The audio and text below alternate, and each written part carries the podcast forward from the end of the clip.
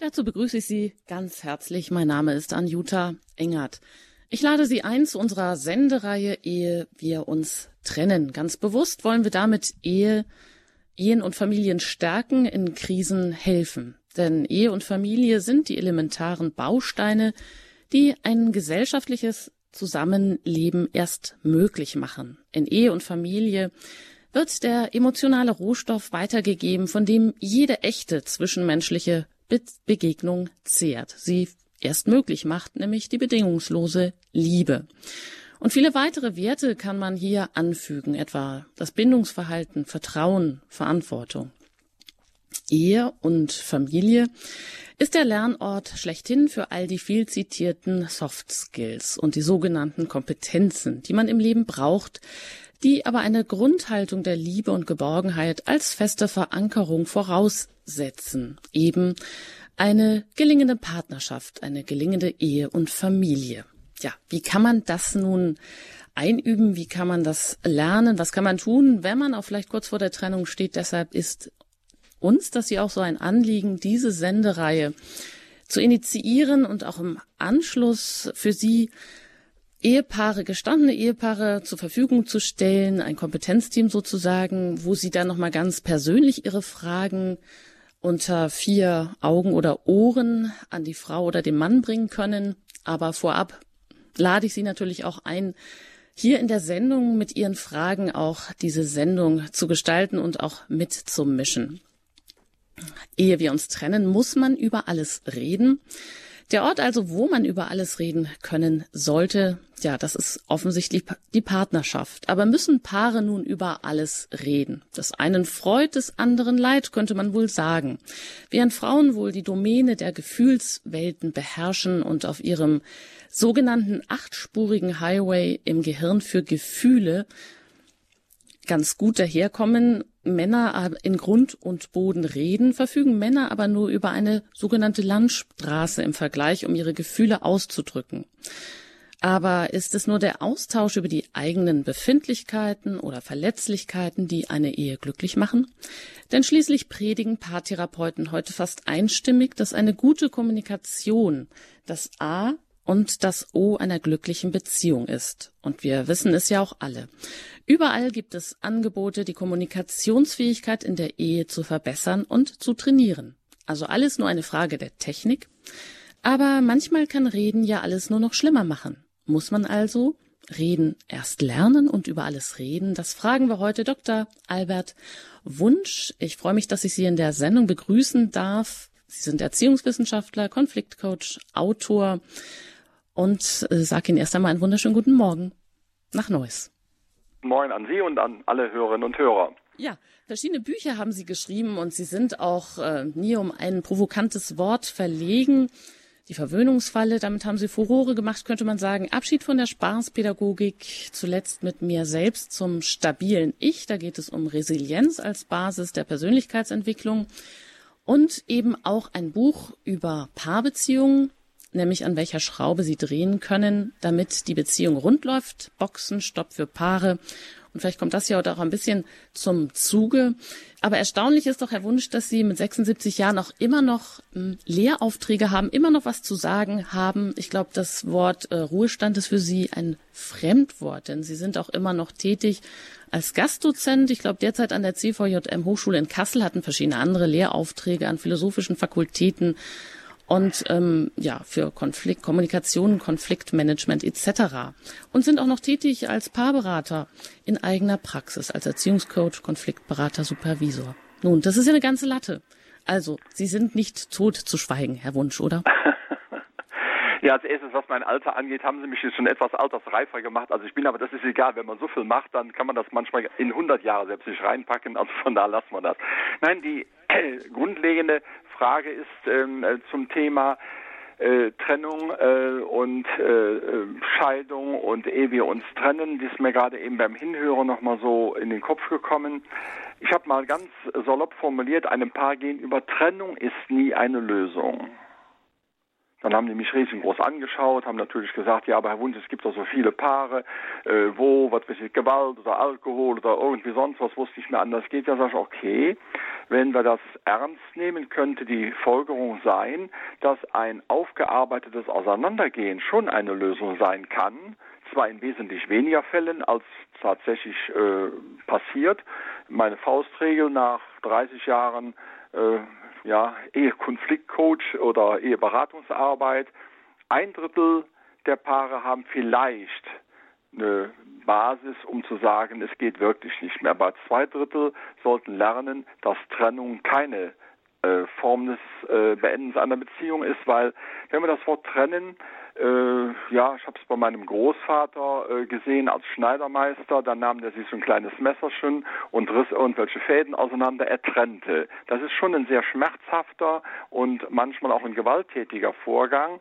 Auseinandergehen ist was anderes, also Trennung ist keine Lösung, weil da nicht aufgearbeitet wird. Und wenn wir aufarbeiten, das habe ich mal ein paar zu äh, Beginn gesagt, lassen wir da erstmal ihre Situation aufarbeiten, damit sie sich überhaupt halbwegs äh, vernünftig und äh, geordnet einem neueren Partner nähern können. Und dann haben wir das relativ gut auf die Reihe gekriegt. Dann sagte einer von beiden, ja, jetzt Herr Wunsch, jetzt muss ich Sie ganz ehrlich fragen, wenn wir jetzt doch schon so viel geklärt haben, weshalb es bei uns nicht geklappt hat, wieso sollten wir uns dann auf einen anderen zubewegen? Dann haben wir doch eigentlich eine größere Chance. Ähm, das Ganze auch, dieses zusätzliche Wissen, diese zusätzliche Training auf unsere eigene Beziehung anzuwenden. Ich habe Ihnen natürlich nicht gesagt, dass es eine meiner geheimen Strategien war, aber das ist eigentlich ein Erfolg, wenn man wirklich die Dinge aufarbeitet, stellt man fest, wo wirkliche Sachen sind, wo es nicht mehr weitergeht und die meisten sind aber Dinge, die man miteinander genauso äh, auf die Reihe kriegen könnten und die netten Bücher beim nächsten Mann in Anführungszeichen bei der nächsten Frau ist alles anders sind natürlich ein Schmarren, weil wenn ich mich nicht ändere, wird sich auch in einer wie auch gearteten neuen Partnerschaft dasselbe ereignen, wie es sich vorher auch ereignet hat und dann eben zu einem Tiefpunkt gekommen ist, den man dann mit Trennung bezeichnet hat und eventuell mit einer netten SMS oder WhatsApp-Nachricht, äh, lasst uns Freunde bleiben, aber ansonsten geht es so miteinander nicht mehr weiter, wo man dann sagt, äh, wer hat da wo denken lassen oder wo war die Gefühlswelt des Akteurs. Trennung keine Lösung, eine Eingangsthese für unser Gespräch. Gut, Trennung keine Lösung. Das äh, kann sich ja jeder nachvollziehen. Wenn man Ihnen zuhört, dann hat man das Gefühl, Partnerschaft, das hat ja ganz viel mit Erziehung zu tun. Das heißt, ähm, ist die Voraussetzung auch so ein bisschen selber erzogen zu sein?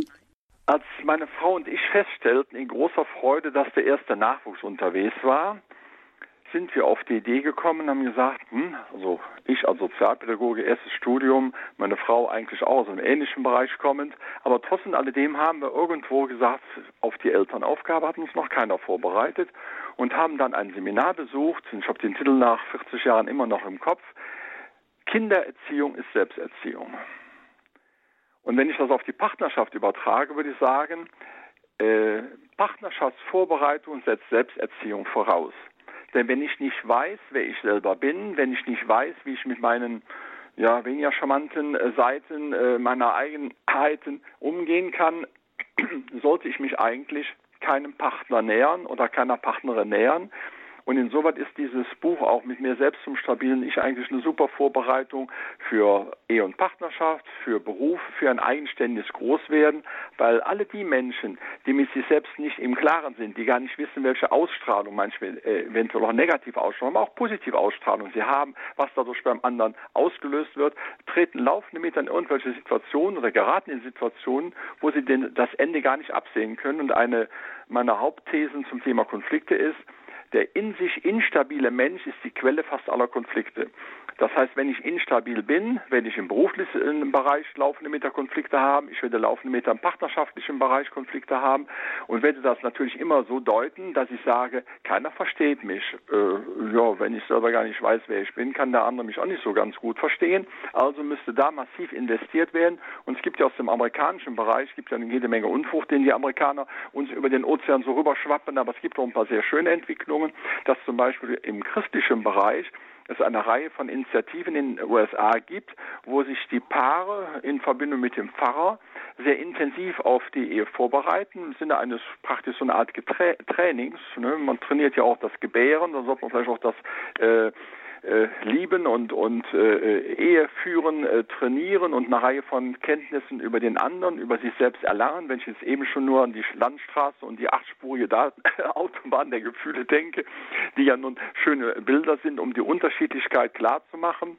dann haben äh, das diese Paare gemacht und jetzt gibt es die ersten äh, Langzeit-Nachuntersuchungen. Sie haben eine wesentlich größere Stabilität in ihre Beziehung reingebracht. Jetzt kann man natürlich sagen, das wird doch nicht mit den, was weiß ich jetzt hier 10 oder 20, 30 Stunden zusammenhängen, dass damit eine größere äh, Stabilität in der Beziehung verbunden ist. Nein, das wird nicht an den Stunden alleine liegen, sondern in erster Linie daran liegen, dass diese Menschen überhaupt die Idee hatten, sich selbst massiv noch mal ein bisschen anfragen zu müssen, um von daher besser mit dem anderen ja in Korrespondenz zu treten, mit ihm in Verbindung zu treten und nachher eben auch ihn lieben zu lernen und äh, ja, hat Charlie Chaplin auch aus USA kommend mal uns hinterlassen in einer großartigen Rede. Ich kann erst dann auf einen anderen lieben zugehen, wenn ich auch gelernt habe, mich selbst zu lieben. Dann sind wir beim Evangelium, liebe den anderen wie dich selbst. Also erstmal mich selbst und dann den anderen.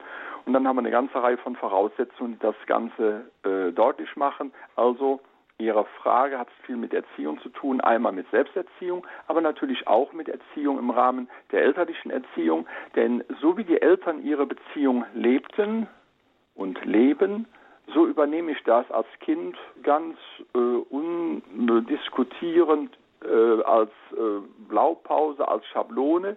Und wenn ähm, die Eltern in Streit geraten und Mutter dann, wie in meiner Beratungspraxis äh, mal deutlich geworden, eine Woche mit Vater dann nicht mehr redet, dann wird das für das drei- oder vierjährige Kind als das normale Konfliktlösungsmodell in Anführungszeichen wahrgenommen und wird es mit großer Wahrscheinlichkeit übernehmen, es sei denn, äh, ihm kommt da irgendwas Spanisch vor. Aber wir übernehmen die meisten Dinge von unseren Eltern einfach ohne das groß zu reflektieren, gerade in den ersten drei, fünf Lebensjahren.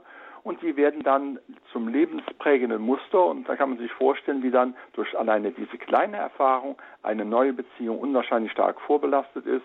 Da gibt es noch eine Reihe anderer Dinge, die dann dazukommen. Aber die Eltern sind der Spiegel für partnerschaftliches Zusammenleben, für Konfliktverhalten und damit eben auch äh, die erste Einführungs, äh, der erste Einführungskurs zum Thema Ehe. Tja, damit haben Sie ja schon die riesigen Themen umrissen, zwei riesige Fässer aufgemacht, also Selbstliebe als Voraussetzung überhaupt, Selbsterziehung auch, also Kindererziehung ist immer Selbsterziehung. Ähm, das merkt wahrscheinlich jeder, der ähm, da so hineingestellt wird das hört eben auch nicht auf mit der Selbsterziehung. Das heißt, man ist immer mit sich selber konfrontiert und mit den eigenen Fehlern in der Erziehung gnadenlos. Deshalb wunderbar, ist ja eigentlich hervorragend. Man ist ja aber dennoch ja nicht auf alles vorbereitet. Mit den Aufgaben kommen ja dann auch erst die Herausforderungen, stellen sich vielleicht auch Konflikte heraus. Also in der Ehe öffnen sich vielleicht überhaupt erst diese Fässer. Die Fässer nämlich, ja, das Aufarbeiten vielleicht der eigenen Vergangenheit oder äh, wie ticke ich denn, nach welchen Mustern funktioniere ich denn eigentlich, warum reagiere ich hier so und so. Also hat viel mit der eigenen Erziehung zu tun und mit dem, was wir von unseren eigenen Eltern gelernt haben. Thema Selbsterziehung ist natürlich etwas, was so gar nicht en vogue ist heute, dass man eigentlich ständig irgendwo auch an sich arbeiten muss, um eine Ehe und eine Partnerschaft lebendig zu halten. Kommen wir nochmal auf die Ausgangsfrage zurück, hat ja alles sehr viel mit Kommunikation zu tun. Muss man denn nun über alles reden oder ist Kommunikationsfähigkeit der Faktor, der eine Partnerschaft am sichersten zusammenhält, wenn denn auch in dieser Kommunikation ja vieles enthalten ist, eben zum Beispiel auch das Aufarbeiten, die Bemühung, sich selber mit in den Blick zu nehmen, die eigenen Fehler auch und das vielleicht zusammen mit dem Partner ändern zu wollen. Herr Dr. Wunsch. Ich denke und fange gleich an. Äh, Punkt eins: Wenn wir das Stichwort Kommunikation in guter Kommunikation stehen, hören, werden bei den meisten Menschen ähm, Assoziationen von Reden kommen. Aber Reden oder verbale Kommunikation ist ja nur ein Teil der Kommunikation. Und die verbale Kommunikation hat den großen Vorteil, relativ punktgenau Dinge umreißen zu können, hat aber den großen Nachteil, dass anschließend unsicher ist, werden da nur Worte bemüht, hat er die Worte überhaupt richtig oder sie verstanden, was damit gemeint ist? Oder werden die Worte eventuell zum äh, Feigenblatt für nicht vorhandenes. Was sind Worte? Und äh, da sind wir auf der einen Seite in einer großen Möglichkeit, per Worte was zum Ausdruck zu bringen, auch relativ schnell. Auf der anderen Seite in der großen Unsicherheit, was verbindet der andere mit Worten. Wir kennen das, wenn wir in ein anderes Land reingehen, wo wir dann dem anderen mal zuwinken und sagen, auch ich habe Tschüss gesagt und dann hat der andere was ganz anderes aus dem Zeichen herausgenommen. Und das ist ja innerhalb der deutschen äh, Kultur auch so. Und wenn man jetzt noch bedenkt, dass wir im, im Sinne von Multikulti ja heute auch noch mit den Gefühlsausdrücken äh, Männer, Frauen äh, äh, aus äh, den südlichen Ländern, aus dem Mittelmeerraum, Nordafrika, Asien auch umgehen lernen können sollen, dann werden diese Beziehungen natürlich noch mal komplizierter weil da selbst die Worte und die Gesten nicht mehr für uns ohne weiteres deutbar sind. Also nochmal, Kommunikation ist vom Grundsatz her verbal und nonverbal. Und wenn ich verbal zum Ausdruck bringe, ich liebe dich, ist ja ein nettes Wort, hören die Frauen meist gerne. Dummerweise glauben sie auch das, was dann so äh, was dann kommt oder schmücken es mit ihren eigenen Gedanken aus. Aber was der andere da im Augenblick zum Ausdruck gebracht hat, ist recht unklar. Der zweite Punkt ist, es ist sehr klar, der andere will auch das, was er sagt, so äußern.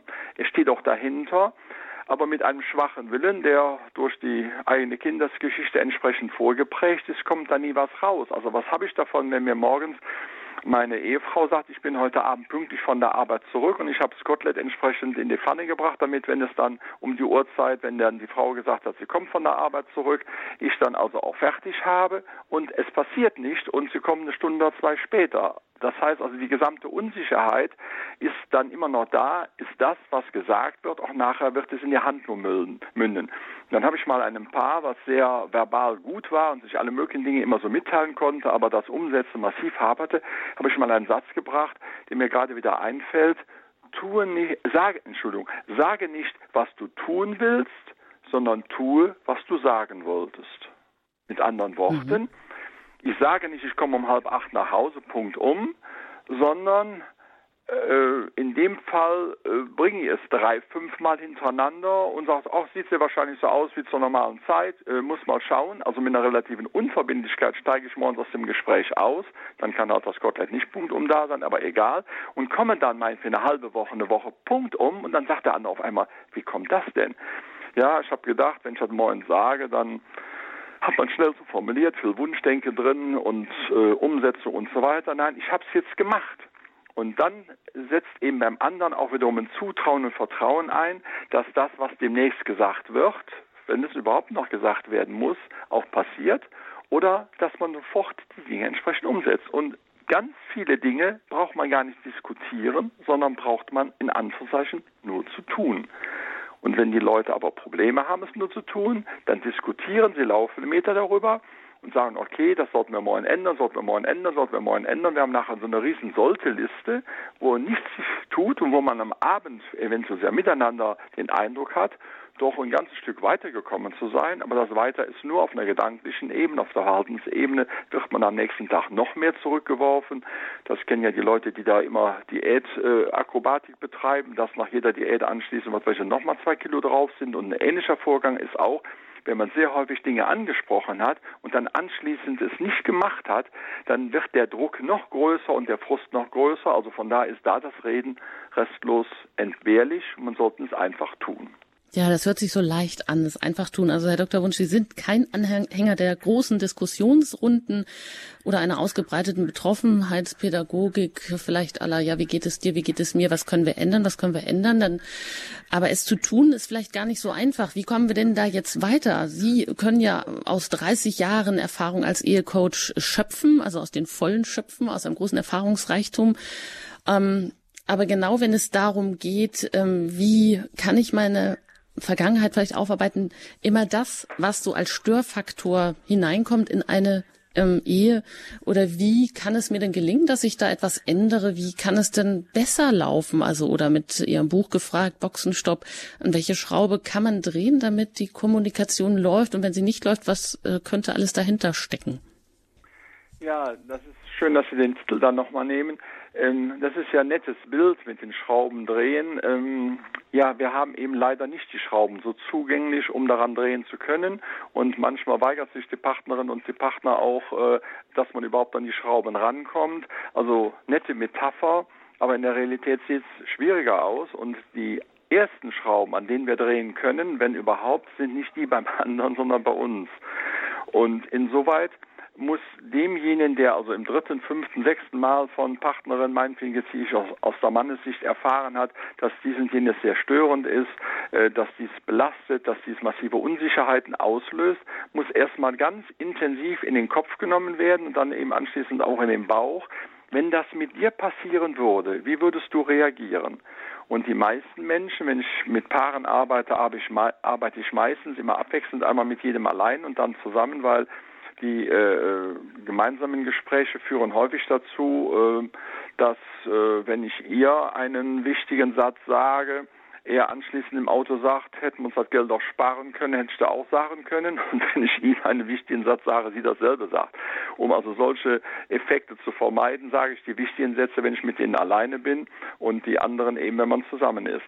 Das heißt also, ich muss begreifen, dass der Aspekt, der dem anderen negativ aufstößt, noch nicht mal was Negatives bei mir sein muss, aber es stört fürs Zusammenspiel. Also äh, was weiß ich, ich sag jetzt mal, äh, relativ still zu sein, ist ja kein Nachteil. Aber wenn ich eine äh, Partnerin habe, die mit mir äh, zu einer Fete gehen will, die soziale Kontakte sehr mag, dann ist es schon störend für den anderen, wenn ich dann als Isegrim in der Ecke sitze und immer zwischendurch auf die Uhr schaue, ob langsam das Ende der Abendveranstaltung eingeläutet werden kann und man sich wieder zurückziehen kann. Also muss ich da was tun. Ich habe mit einem Mann, der, sagen wir in Anführungszeichen, so ein etwas Eigenbrötler war. Interessanterweise war er beim Finanzamt, habe ich gesagt, na ja, gar zwischen den Aktenschränken fällt es ja auch nicht so auf, wenn man dann da brödelt. Und der Sachgebietsleiter ist vielleicht noch froh, weil er besonders intensiv die Dinge abarbeitet, aber eine abendliche Einladung ist nicht das Abarbeiten von Akten. Und dann habe ich ihm als Hausaufgabe aufgegeben, bei der nächsten Abendveranstaltung geht er auf drei Leute zu, die er vorher noch nicht gesehen hat oder auf jeden Fall nicht kennt, wenn er sie schon mal gesehen hat, egal, und beginnt mit ihnen eine irgendein Gespräch. Äh, als ich ihm sagte, äh, stand er vor mir und so ungefähr, äh, aber Herr Wunsch, das ist ja gerade das, was ich nicht kann. Ja, sag ich gut. Nicht können hat einmal was mit einer mentalen Sache zu tun, aber auch mit Handlungsoptionen, mit Werkzeug. Und eine ganz einfache Einstiegsfrage ist nicht, äh, äh haben wir uns schon mal gesehen oder ich weiß ja irgendwie so, so ein Unfall, sondern ich habe es jetzt gerade am Wochenende noch gemacht bei einer Veranstaltung, wo jede Menge Menschen waren, die ich nicht kannte. Ich bin auf die Menschen zugegangen und habe gefragt, unter welchem Vorzeichen sind Sie heute hier? Das heißt, dass es um Geburtstag geht, wissen wir beide. Aber äh, wie stehen Sie zum Geburtstagskind? Und dann sagte er, oh ja, ich bin der Schwager, ich bin der Onkel, ich bin wer auch immer. Und äh, ach, äh, schön, äh, okay, äh, kommen Sie auch aus derselben Stadt hier? Nee, ich komme, ja, und dann hat man schon mit den Informationen hat man schon eine ganze Reihe von Anknüpfungspunkten, um weitermachen zu können, nur durch eine ganz einfache Frage. Er hat das zähneknirschenderweise auf die Reihe gekriegt, drei, ja, das können Sie sich sehr wahrscheinlich vorstellen, beim nächsten Mal nicht drei neue, sondern vier neue, aber wieder neue, nicht von denen, wo sie schon mal waren. Er hat auf der einen Seite gelacht und auf der anderen Seite hat er es zähneknirschenderweise gemacht, zähneknirschenderweise, weil es komplett gegen seine Mentalität war, auf der anderen Seite aber gemacht, weil er wusste, dass er eine lebensfrohe Frau hatte und die sehr wahrscheinlich auf Dauer immer mehr vergelten würde, wenn er da so als Isegrim sitzt und äh, jedes Mal bei einer Einladung als erstes fragt, ist das nötig, dass du die angenommen hast? Äh, meinst du, ich sollte auch mitgehen? Ja, das macht auch jede Partnerschaft durcheinander und das sind jetzt keine äh, ganz schwerwiegenden Gründe von, von irgendwelchen krankhaften Eigenheiten oder, oder sonstigen Sachen, sondern es ist eine ganz einfache Frage von unterschiedlicher Mentalität, unterschiedlichen Sozialverhalten, unterschiedlichen Kontaktversuchen. Und er hat es gemacht. Und dann kann man Stück für Stück weitermachen und dann wird auch die Frau gleichzeitig feststellen, nicht, ich werde heute Abend das und das machen, sondern sie wird auf einmal sagen, Mensch, du hast dich ja mit anderen unterhalten. Es ist dann wiederum in der Einzelberatung wichtig, dass sie dann also nicht, wie das dann Frauen können, oh, wie toll und wie riesig und was weiß ich, wie ist es bei den Kindern, äh, die, die mit Lob zuschütten. Das darf nicht sein, weil der klassische Mann, den es zwar nicht gibt, aber wenn es nach Gender-Gesichtspunkten gibt es den nicht, aber für mich gibt es den jeden Tag immer wieder neu. Der klassische Mann reagiert da nicht so ganz dolle darauf, weil er möchte schon, dass es wahrgenommen wird, aber nicht, dass es überproportional äh, bewertet wird, weil wenn man überproportional sagt, oh, das finde ich toll, jetzt hast du ja mit drei Leuten und so hast du ja noch sonst nie gemacht, der fühlt sich äh, wie ein kleines Kind, was eben als Dreijähriges erfährt, dass zum ersten Mal den Pups an der richtigen Stelle gemacht hat oder unterlassen hat und das äh, ist nicht förderlich. Also da gibt es wirklich eine ganze Reihe von Dingen, die dazugehören. An einem ganz einfachen Beispiel, der Pacht von ihr, weiterhin Einladungen, der Pacht von ihm. Ich muss lernen, mich da besser zurechtzufinden. Es gibt noch andere technische Dinge, wie man das machen kann. Ich habe auch schon mal einem gesagt, er soll übernehmen, äh, den Grill übernehmen. Äh, dann hat er auf der einen Seite eine sehr geordnete Aufgabe und auf der anderen Seite äh, sind äh, Sozialkontakte am Grill unvermeidlich. Der eine sagt, ich hätte gerne dies, der andere sagt, äh, was ist Gespräche oder einem habe ich mal als Auftrag gegeben, mit dem Futterapparat durch die Gegend zu laufen und gleichzeitig dafür zu sorgen, dass er bei jedem Foto die Namen anschließend äh, nennen kann, die darunter zu kommen haben, muss er auch die Leute fragen, also ich soll jetzt hier für den Veranstalter ein Foto machen, ganz klare Rolle, die er dann hat. Aber äh, ich habe auch den Auftrag immer äh, zu schreiben, wer, wer denn wer ist oder was, damit das also nachher nicht durcheinander geht. Ja, derselbe Intention aus einer eigenen äh, Verschanztheit in, in, in, in, in so einer kleinen Ecke rauskommen, auf andere zugehen und dann immer mehr merken, dass es äh, für mich selbst nicht schädlich ist, der Ehefrau in diesem Fall gut tut und damit der, Bezie der Beziehung gut tut und dann ist man ja ein Stück weiter. Und da braucht man ja darüber diskutieren, da braucht man nur tun. In Anführungszeichen nur. Also das natürlich ein dicker Schritt ist, vollkommen klar. Ja, das heißt also, es ist immer viel zu tun in einer Partnerschaft und man könnte es ja positiv wenden. Also Sie sagen, na ja, schon von äh, ganz, es ist ganz ein ganz normaler Zustand, dass zwei Menschen aufeinandertreffen, zwei unterschiedliche Kosmen, könnte man vielleicht sagen. Ähm, und außerdem sind sie vielleicht noch Mann und Frau und deshalb auch äh, von Natur aus gegeben ganz unterschiedlich. Also da hat man schon Natur gegeben verschiedene Probleme und das ist eigentlich ähm, Lernstoff vielleicht auch für ein ganzes Leben, weil man, jeder weiß ja, gewisse Gewohnheiten legt man auch schlecht wieder ab. Und wenn Sie sagen, nun, in der Partnerschaft ist es einfach vonnöten, dass jeder auch ein bisschen auf den anderen zugeht oder erstmal hin, hinhört, was ist dem anderen wichtig, was ist mir wichtig, also das eben auch zu wissen und dann eben auch dran zu bleiben, sich zu bemühen, immer wieder zu bemühen, auch dem anderen etwas Gutes zu tun, wenn das auf Gegenseitigkeit beruht, dann könnte man sagen, das ist, wäre ja dann ideal. Ähm, Herr Wunsch, wie haben Sie es denn selber gehandhabt? Ich meine, Sie haben eine große Erfahrung, Sie sind ausgebildet als Erziehungswissenschaftler, als Konfliktcoach, Sie schreiben Bücher, Sie haben viele Beratungen gemacht und Ihre Frau, haben Sie angedeutet, ist auch in diesem Bereich tätig oder tätig gewesen wenn man jetzt so viel weiß, ist das manchmal auch eine Last oder ähm, haben Sie das auch positiv umsetzen können in ihr, Ihrer eigenen Ehearbeit, sag ich mal? Also ähm, ich möchte den Arbeitscharakter, den Viel-Tun-Charakter nicht unterbewerten, aber er darf nicht im Vordergrund stehen.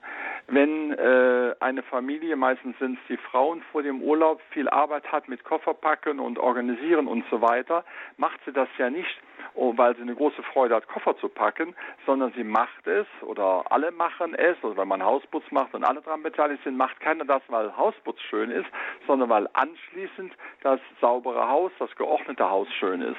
Und insoweit muss man bei der ganzen Geschichte äh, nicht äh, äh, zu viel äh, konzentrieren auf den Gedanken, man muss viel tun, sondern man muss praktisch den Gedanken stärker darauf konzentrieren, ich habe anschließend viel Erfolg. Ich habe einen großen Zugewinn an Lebensqualität und in dem Augenblick, wo die Lebensqualität im Zentrum steht, äh, ist die Arbeit dazu notwendig, aber sie äh, äh sie verliert ihren, ihren, äh, ihren negativen Arbeitscharakter. Und äh, das ist mir besonders für junge Paare wichtig, wenn die also hören, was das alles für eine Arbeit ist. So nach der Devise, dann wollen wir gar nicht erst äh, in eine intensive Partnerschaft einsteigen. So viel arbeiten wollen sich nicht so ungefähr.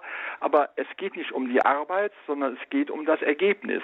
Und wenn das Ergebnis für mich, ich sage jetzt mal Be Begriffe, die nur auf Partnerschaften gehen, zufriedenstellend, beglückend ist, dann investiere ich natürlich auch nicht weil Investieren notwendig ist, sondern weil ich das Beglückende wiederum haben möchte, weil ich ähm, äh, von meiner Partnerin die Rückmeldung bekomme, Mensch, es ist toll, wie wir das oder das geschafft haben. Ich habe mitbekommen, dass du dich schwer getan hast, dass du eigentlich nicht so recht wolltest oder vielleicht wolltest du es auch gar nicht, ich weiß es nicht. Aber wir haben es geschafft und dieses Geschafftsseinsgefühl ist ja das, was praktisch auch wiederum die Kraft gibt, sich an neue Dinge heranzumachen. Also, es ist zwar Arbeit, aber nicht unter dem Gesichtspunkt, es geht um Arbeit und, Partnerschaft ist Arbeit, Arbeit, Arbeit. Ganze, das ganze Leben ist ein Jammertal und wir müssen also dauernd gucken, dass wir unsere, unser, an unserer Beziehung arbeiten, sondern das Leben ist eine Möglichkeit, Glückserfahrung zu machen, aber da Glück nicht vom Himmel fällt, müssen wir dafür auch investieren. Das ist also jetzt, damit es also nicht zu viel auf das Tun ist. Dann zwei Kosmen. Äh, Gray hat ja dieses schöne Buch geschrieben, Männer sind vom Mars und Frauen von der Venus. Nette Anspielungen, die da so drin sind. Es sind zwei Kosmen, die aufeinander manchmal auch prallen. Aber wir wissen auch, dass äh, große Gegensätze ein unwahrscheinliches Potenzial haben. Wenn ich natürlich dem anderen dauernd vorwerfe, was er hat, was ich nicht habe und was dann eventuell als störend betrachtet wird, kann man drei Wochen machen, sollte man sich dann langsam auf eine einsame Insel zurückziehen, weil man das ja sehr wahrscheinlich im Umgang mit anderen Menschen auch macht. Aber wenn man die Potenziale nutzt, wenn man diese Spannung nutzt, ist ja eine Wahnsinnsenergie darin. Und äh, meinen Studenten, wenn ich die schon mal äh, dann an solchen Ecken habe, wo sie ein bisschen auch persönlicher an ihre eigene Beziehung denken, mache ich schon mal hier und da in meine Veranstaltung baue ich das ein. Kommunikation ist ein Thema, wo man alle möglichen äh, Konkretisierungen vornehmen kann. Das heißt, wenn ich jetzt hier eine Steckdose sehe, auf der einen Seite ist alles und auf der anderen Seite ist nichts, Plus und Minus, ist ja unmöglich. Wieso lege ich dafür Kabel rein? Auf der einen Seite nichts und auf der anderen Seite ganz viel. Diese Spannung führt dazu, dass der Föhn sich morgens dreht, dass die Heizung läuft, dass das Wasser warm ist, dass die Kaffeemaschine den Kaffee produziert und so weiter. Also nicht der Prozess vom Plus-Minus ist bedeutsam, sondern das Ergebnis ist bedeutsam. Und dieses Ergebnis hat eben dann die große Chance, dass ein Paar miteinander so viele Positiverfahrungen macht, dass es der nächsten Herausforderung nicht unbedingt sich entgegensehnt, aber wenn es dann kommt, na ja gut, dann haben wir halt jetzt einen Ferientag mit schlechtem Wetter, haben wir uns auch darauf vorbereitet, okay, kein Problem oder wenig Problem, müssen wir halt angehen und rangehen. Das ist also wichtig, damit also es nicht nur um das Thema, wir müssen an der Beziehung arbeiten geht. Jetzt sind Sie aber dann doch geschickt meiner Frage ausgewichen, nämlich nach dem persönlichen Aspekt. Also ich meine, wie haben Sie es selber gemacht in Ihrer eigenen Partnerschaft? Das war ja noch die Frage. Es waren einfach zu viele, das äh, sehe ich ein. Ähm, wenn man beschlagen ist mit allem und eigentlich vielleicht auch schon mit allen Wassern gewaschen ist, äh, so viel Erfahrung hat und so viel Ausbildung im ganzen Bereich Ehe, Eheberatung und so weiter, ist es dann eher auch eine Last oder äh, wie haben Sie es gemacht? Was war Ihr persönliches Motto vielleicht für eine gelungene Partnerschaft?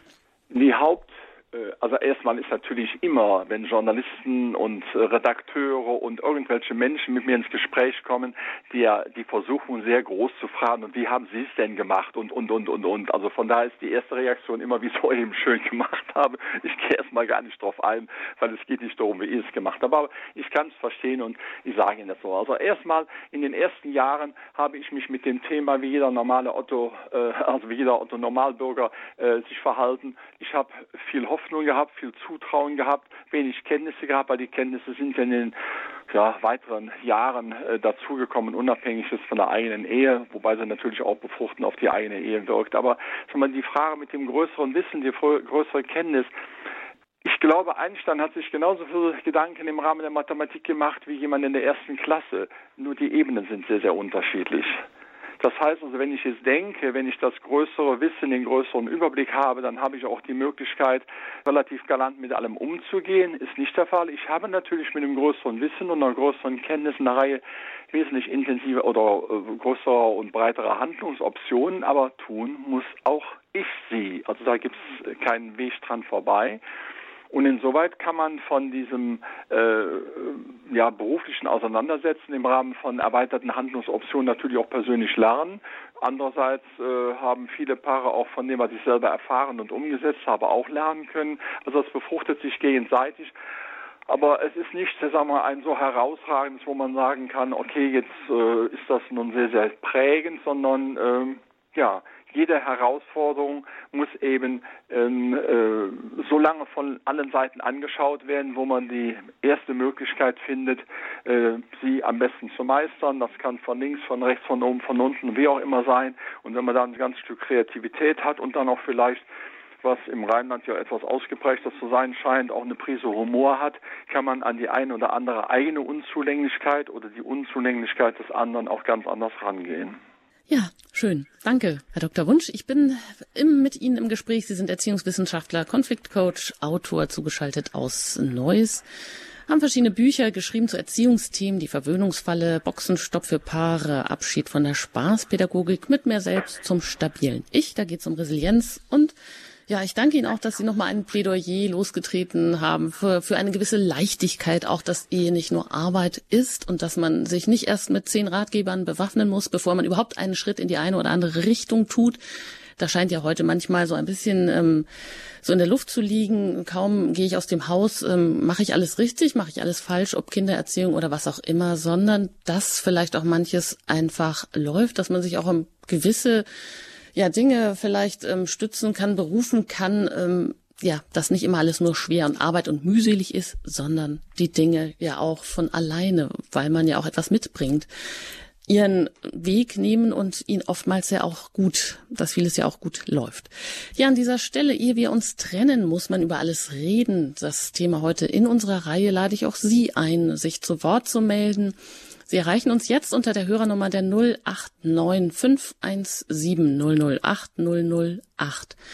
Ja, vielleicht haben Sie auch die eine oder andere Frage. Ist Ihnen das eine oder andere gekommen, als Sie gerade zugehört haben?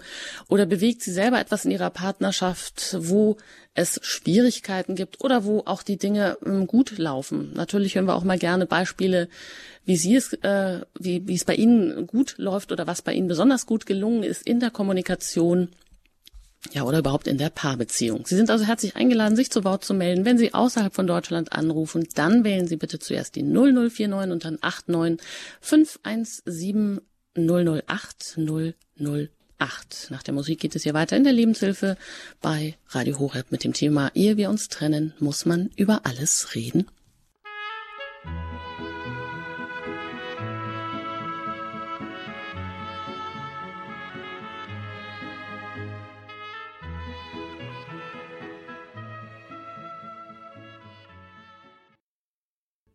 Sie haben eingeschaltet bei Radio Horeb in der Lebenshilfe. Mein Name ist Anjuta Engert. Ich bin im Gespräch mit Dr. Albert Wunsch. Er ist Erziehungswissenschaftler, Konfliktcoach, Autor, hat verschiedene Lehraufträge als Dozent an verschiedenen Hochschulen. Und heute sprechen wir über das Thema Ehe wir uns trennen, muss man über alles reden. Ja, es gibt ja in jeder Paarbeziehung bestimmte Gesprächsthemen, die wahrscheinlich wie vermintes Gelände wirken. Und äh, wenn man so heiße Eisen, die man einfach schwer angehen kann, weil dann gleich die Emotionen hochkochen. Herr Dr. Wunsch, ist das immer eigentlich anders in jeder, in jeder Partnerschaft? Welche Gesprächsthemen die sind, die einfach heikel sind? Oder auch gibt es Themen, die besonders Zusammenführung, Vertrauen schaffen?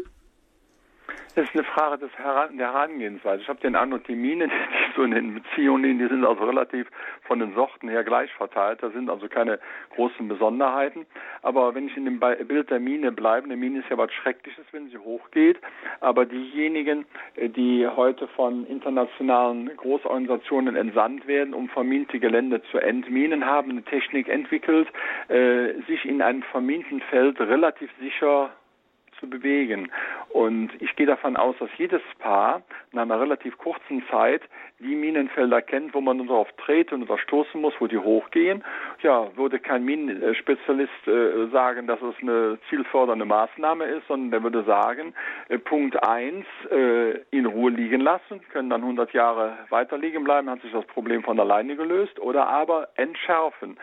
Und entschärfen würde heißen können in der Beziehung, das ist einer meiner Zaubersätze, die ich mal irgendwann vor Jahren entwickelt habe.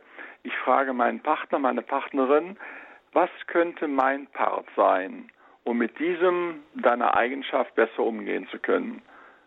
Das heißt, ich habe eine Mine entdeckt, ich weiß, sie ist hochexplosiv, ich weiß vielleicht auch, wo es herkommt. Es gibt Menschen, äh, die reagieren auf kleine Unzuverlässigkeiten äußerst stark, weil sie aus einer Trennungsfamilie kommen, weil sie eine massive Bindungsstörung als Kind erlitten haben, weil äh, das Urvertrauen nicht hat wachsen können. Und wenn ein solcher Mensch mit fehlendem Urvertrauen nachher in eine Beziehung äh, reingeht, und dann in der Beziehung versucht zu leben, werden leichte Abweichungen von Zusagen nicht auf dieser Ebene auch erst fünf Minuten später gekommen oder eine Viertelstunde später bekommen bewertet, sondern sie werden sofort auf der grundlegenden Ebene bewertet.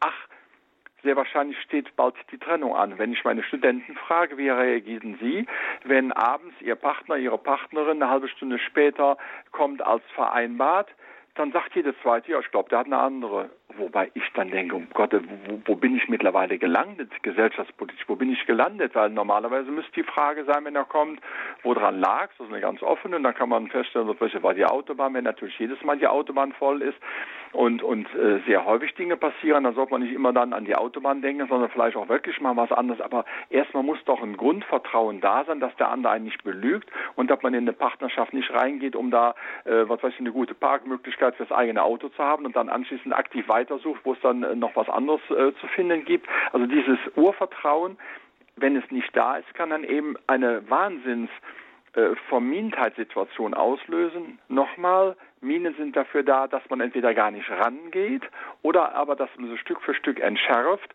oder vielleicht so in äh, ja, in ein Bild gepackt, in Watte packt, dass also nichts mehr passieren kann, dass man nicht ranrührt. Denn häufig habe ich den Eindruck, dass die Paare eine große Fähigkeit haben, an den Defiziten des anderen herumzuzerren. Das hast du ja immer schon gemacht, das ist wohl dein Hobby, das und das zu machen, aber nicht ansatzweise im gleichen Umfang sich selber die Frage stellen, wo sind dann eigentlich meine Macken? Und wenn ich an meine Dinge rangehe, habe ich gut äh, die Möglichkeit, Minen zu entschärfen. Wenn ich an die Macken des anderen herangehe, dann nur im Sinne von, was kann ich tun, dass ich, dass wir mit dieser deiner Eigenheit besser leben können.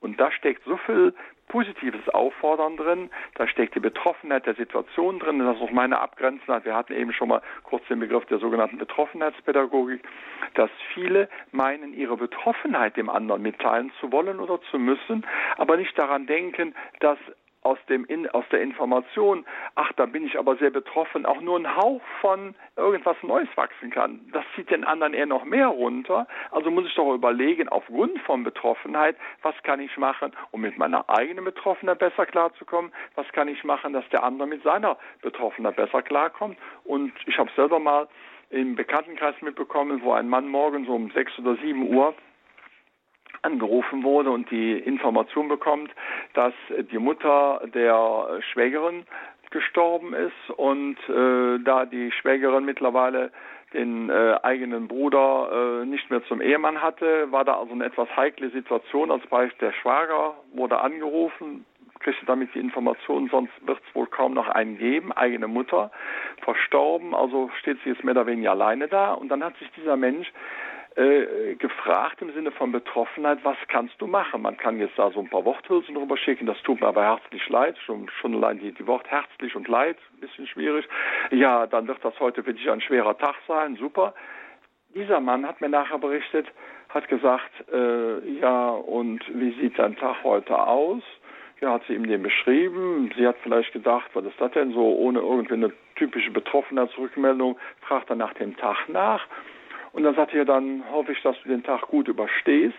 Hat nichts weiter gesagt, hat sie ins Auto gesetzt, ist zu der Stadt hingefahren und hat den Tag mit ihr verbracht, nämlich morgens äh, äh beim Bädiensinstitut herausfinden, ob äh, äh, ein schwarzer oder ein heller Sarg, ob äh, mit Dekoration und ohne Dekoration, mit Fenster im Sarg oder ohne Fenster im Sarg, welche Karten und so weiter. Das heißt, den ganzen Tag mit dieser Frau verbracht ja, das war die intensivste Aussage aufgrund von einer Betroffenheit und jeder Betroffenheitssatz oder typische Betroffenheitsredewendung war entbehrlich und damit hat er zum Ausdruck gebracht, ich stehe heute an deiner Seite und gehe diesen schweren ersten Tag, nachdem deine Mutter verstorben ist, mit dir.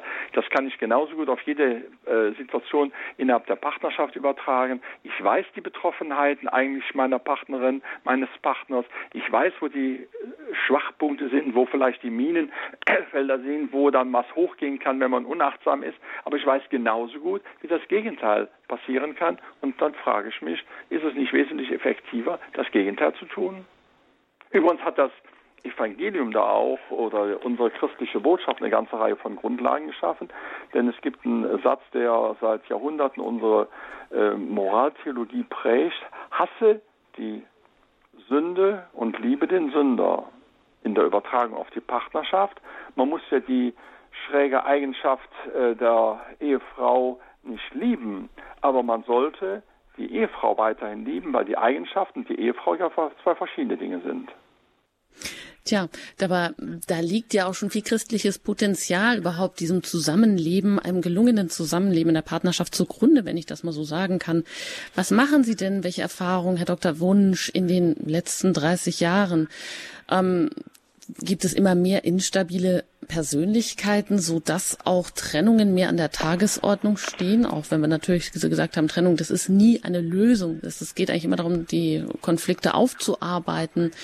Denn wie Sie sagen, eine neue Partnerschaft, die ist natürlich nicht lebensfähig, wenn ich als mich als der alte Mensch mitnehme, ohne irgendwas äh, an mir gemacht zu haben oder meine Probleme, Fehler und so weiter, die nehme ich ja dann auch wieder mit.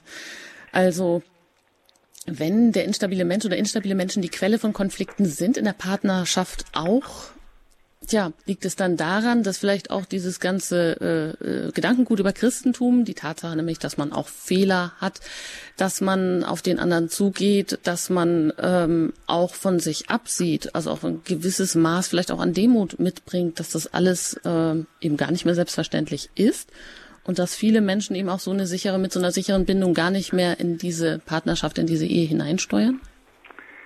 Ja, die Menschen suchen eine sichere Bindung, aber im Grunde eine äh, Eltern-Kind-Bindung. Das heißt, viele Menschen gehen in die Beziehung rein und haben die Hoffnung, dass die Beziehung gut wird. Die ist also nachvollziehbar, aber die Hoffnung wird praktisch so gespeist, dass der andere es gut macht.